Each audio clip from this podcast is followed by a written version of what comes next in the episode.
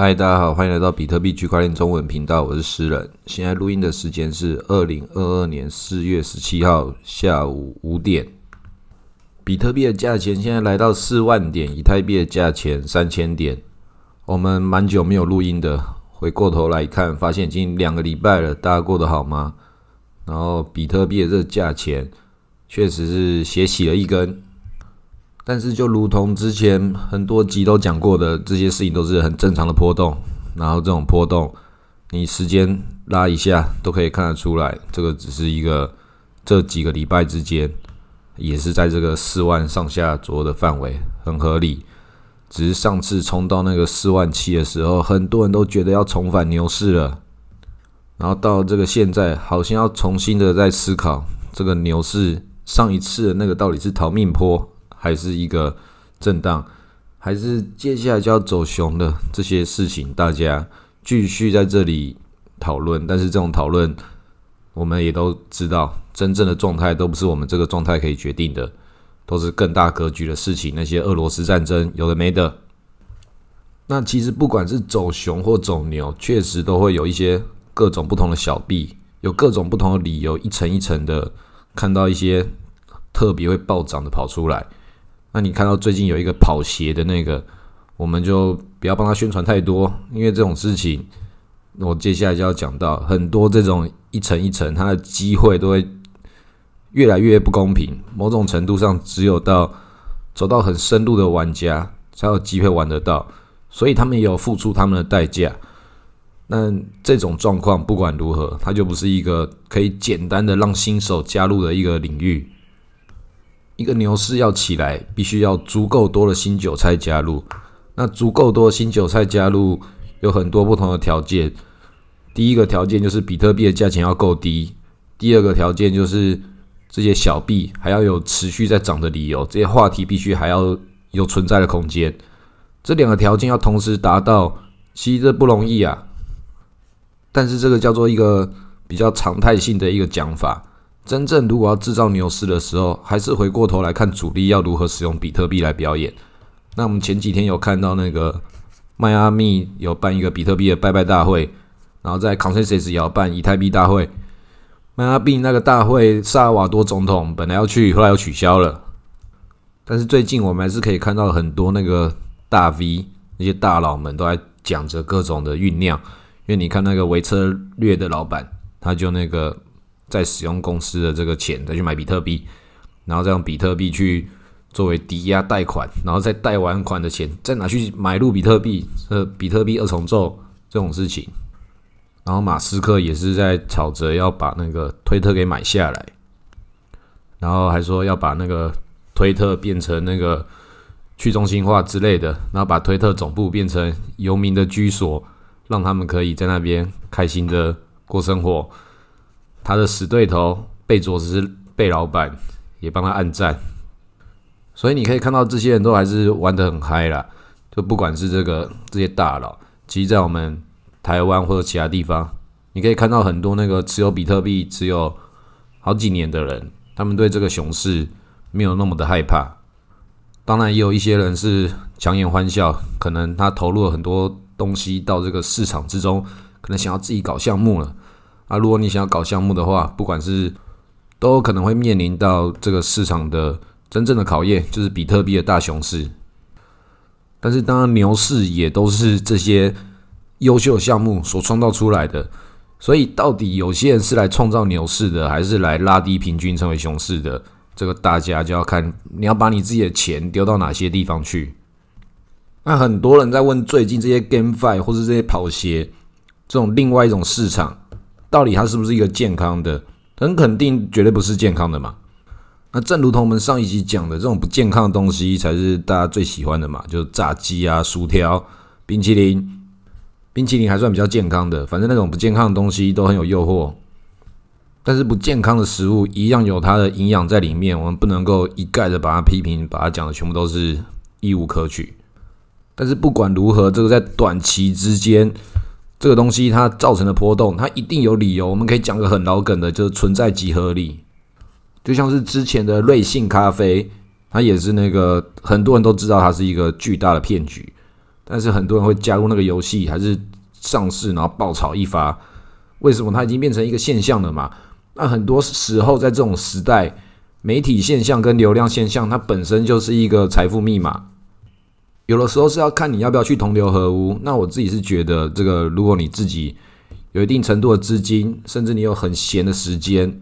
我觉得去玩这种东西，它可能就变成一种游戏。但很多时候，你去玩什么游戏，你会被塑造成那个游戏的一部分。你赚了什么样的钱，那个钱也会成为你的整个人生系统、你的工作系统之中的一个能量。如果这种钱你赚的变成你的习惯的话，你就成为真正就是这个产业的人了。钱虽然是钱，钱很中性，但这是因为它很中性，所有的事情跟它有关，所以并不是说，诶，这个就是钱，钱该赚就是要赚，确实是如此。但是你要投入多少的你自己的时间，跟你自己的技术跟心力到不同的地方去赚那个钱？有些如果是你在诈骗集团工作，在里面帮人家写程式啊，做一做说这个项目很好，然后跟着帮忙一起宣传，就算没有帮忙宣传，你整天看着这些诈骗集团老板讲的这些话，最终就会变成那个样子的形状。你要学习的是一种思考方式，那哪一种思考方式比较好？我不知道。我没有我的思考方式，我肯定也有，但是我也不能够认为说我的思考方式一定是对的，然后把这个概念告诉大家。我只能告诉大家是，大家要自己去找到适合自己的那个思考逻辑，还有你要选定你自己的资讯来源。那回来讲这个 GameFi 的东西，我自己比较喜欢打电动。大家如果有玩过《暗黑破坏神》最经典那个《暗黑二》，就知道那多好玩，里面也有各种的游戏代币。里面当时这个社群已经大到里面可以买卖这个风之力，用多少钱多少钱来买。所以到了暗黑三的时候，他们想创造一个可以用信用卡买卖这些道具的这个系统，想要让这件事情公开透明化。暴雪想要自己来当庄家赚这个钱，这个理论上概念是对的，但它造成一个现象，它被明码标价之后，它就已经不再是单纯的游戏了。因为你开启了一个与外界资源的这个通道，就像是那个古尔丹把那个传送之门给打开一样，暴雪自己把这个传送门对着这个信用卡直接入金的世界打开之后，如果你玩一个游戏玩一玩，你自己的上面的道具，它的价钱变成你必须要工作几个月才买得起，然后你。进入一个游戏的时候，你回到了一个，你就是一个平凡的，你在里面不再创造了这个世界，无法再进入一个新的世界，就有一个新的游戏阶级，变成你要看你自己有多少钱才可以玩游戏，变成一个真的氪金游戏了。那你就会觉得很奇怪，我为什么玩游戏的时候还要来工作？我玩游戏就是来玩游戏的，竟然在游戏里面还要打工，这就是现在这个元宇宙创建这些元宇宙的人。脑袋想的事情，这些人当老板当久了，觉得，诶，我是老板，好好玩哦！我开一个元宇宙，诶，大家有没有觉得很好玩？我们可以在里面玩各种的游戏，耶，然后请自己的所有的员工，我可以请我的员工来陪你玩游戏，耶。然后员工就哈哈哈哈，对他们来讲，觉得很好的地方是，他们在元宇宙里面不用再强颜欢笑了，跟你讲话的时候，那个表情包自动会微笑给你看，我们都可以躲在荧幕后面。元宇宙会自己帮我们戴上面具，但是你看这种状况就知道嘛，没有人喜欢工作嘛，喜欢工作人都是有自己事业的人，就是老板嘛。老板跟一般员工的差别在于，你是贩卖自己的时间跟技术去换取金钱，老板就是用金钱去购买技术跟时间，这个是两套不同游戏的底层逻辑，但它是不是人生的底层逻辑就不一定，不代表说你一定要。当老板才代表你有什么样的人生？有些人就是适合工作，因为现在这个世界这个投资的机会，它为我们一般人创造一个更平行化的一个结构，确实就是可以去工作赚取你自己的钱，你自己的生活跟你自己的事业，还有你的工作，它可以是不同面向的。你要怎么组合它，调整它的参数，有很多不同的方式啦。但是不管如何，这些东西都会消耗你的精神力跟你的注意力。所以比特币最简单的，比特币就是你买了抱着不动。这是我们讲了很多集，然后也有很多不同的人都有告诉大家这个观念，就是 hold。那你把这个东西把它一直抱着，它会给你很安定的力量，还有视野。那很多人在讨论要不要在那个元宇宙里面工作，要不要加入区块链产业？因为讲这些话的人都确实都是有危机意识，觉得这个熊市要来了，都是在这个产业中确实投入比较多时间跟精力，甚至金钱的人。所以现在有一个很奇怪的恐怖平衡，因为现在能够在这边工作的人都还是很缺钱的人，都不是老板，但是他在里面又肯定是有赚到钱的人，然后这领域真正的专业人才又是很稀缺的。外面很优秀的人，他们想要进来，他们也不一定会进来，因为他们在那边有自己的事业，所以这变成一个很奇怪的一个边缘化的过程，产业就会开始内卷，然后内卷的资源又不够，这时候就会变成一股真空在这里。每过几年的时候，都会听到一些老板讲着啊，当时投了这么多钱在什么什么样的自己的什么项目，很认真做的项目。但是也会想想，为什么不要投在比特币就好，还赚得更多？对自己的一些这个能力，觉得说没关系，我不可能比比特币厉害，有这种泰然存在。但是有一些人很优秀的，创造了比比特币只可以短期之内创造更大的价值，有些是更长期的，有些就是泡沫一番。那不管对老板还是对我们普通人来讲，这个人生的这个游戏。比特币就是这个里面的最简单的一个魔法能量，你把这个魔法能量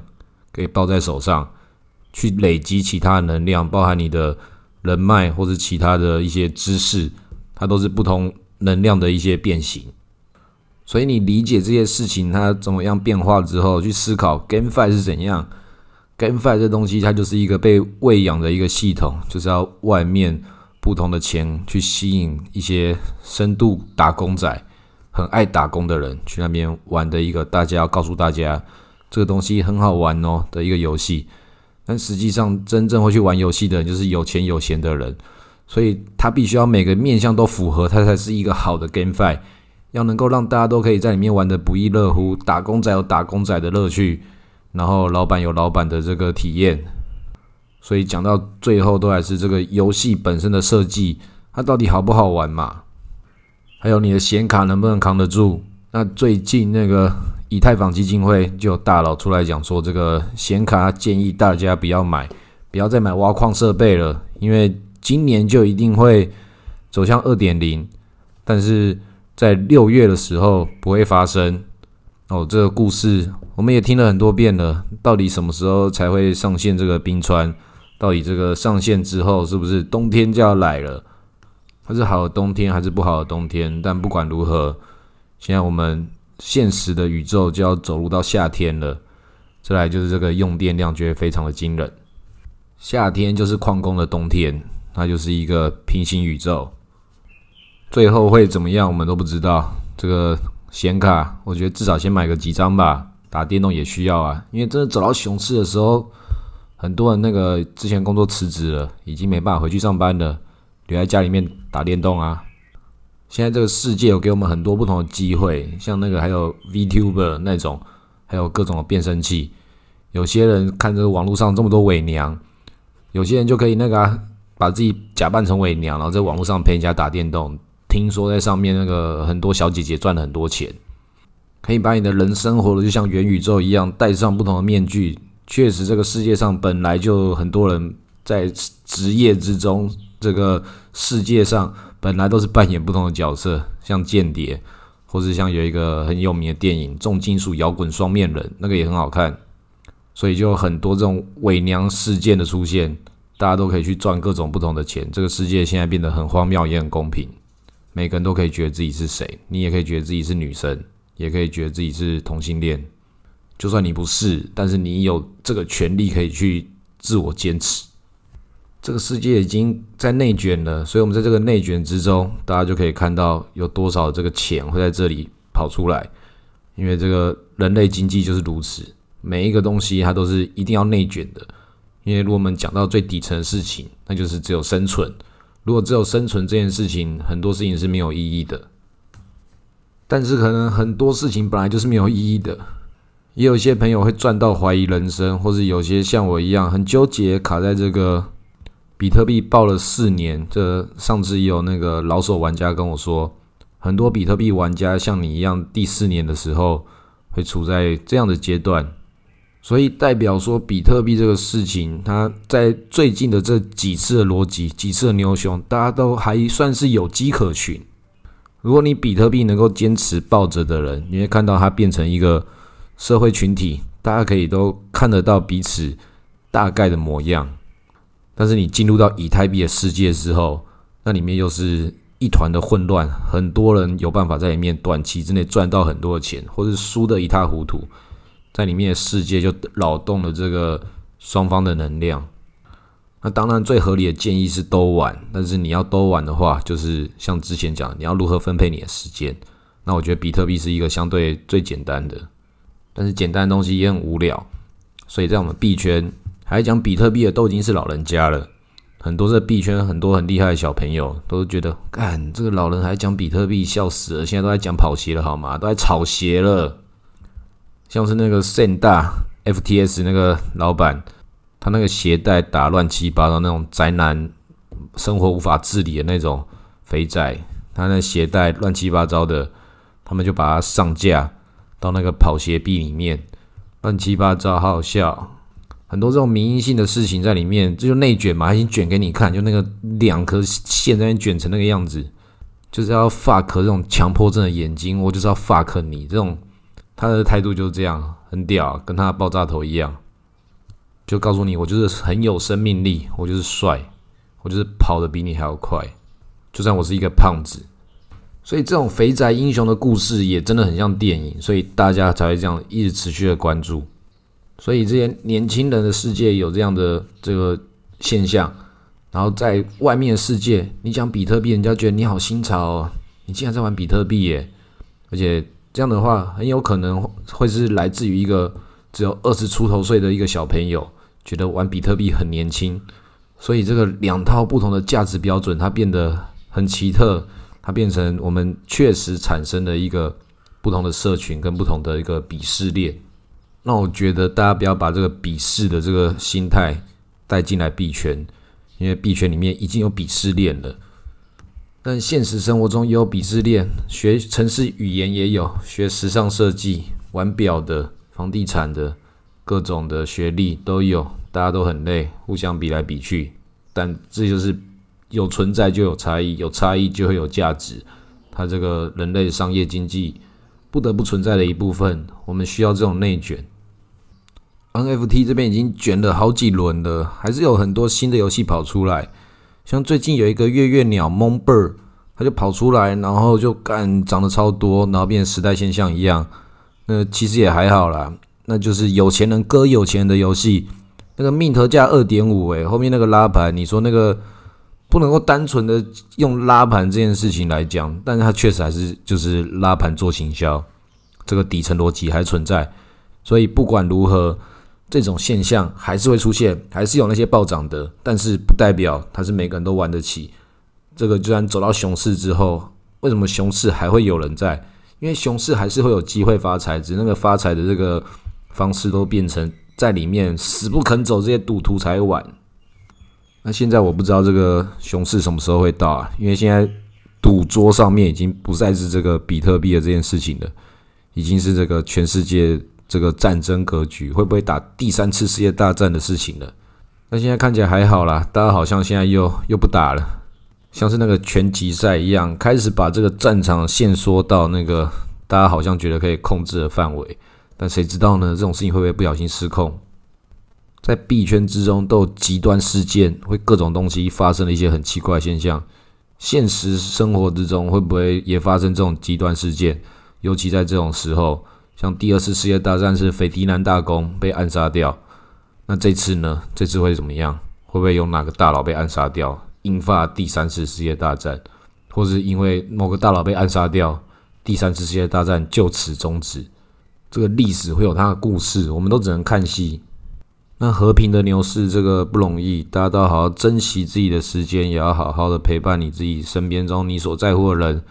搞不好这个世界就要不一样的，或许我们都要穿越到另外一个元宇宙，或许我们早就在里面了。这些很像打电动的事情，玄乎其玄。反正不管你要赚到怎样怀疑人生，或是怎样赔到怀疑人生，这个现实现在这个状况看起来，比特币就是最简单的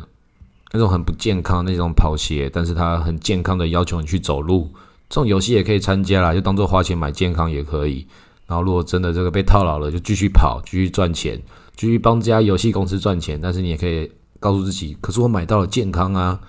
这样元宇宙里面也是会有健康，也是有健康的眼睛、健康的脚，你才可以在里面玩那些健康的游戏。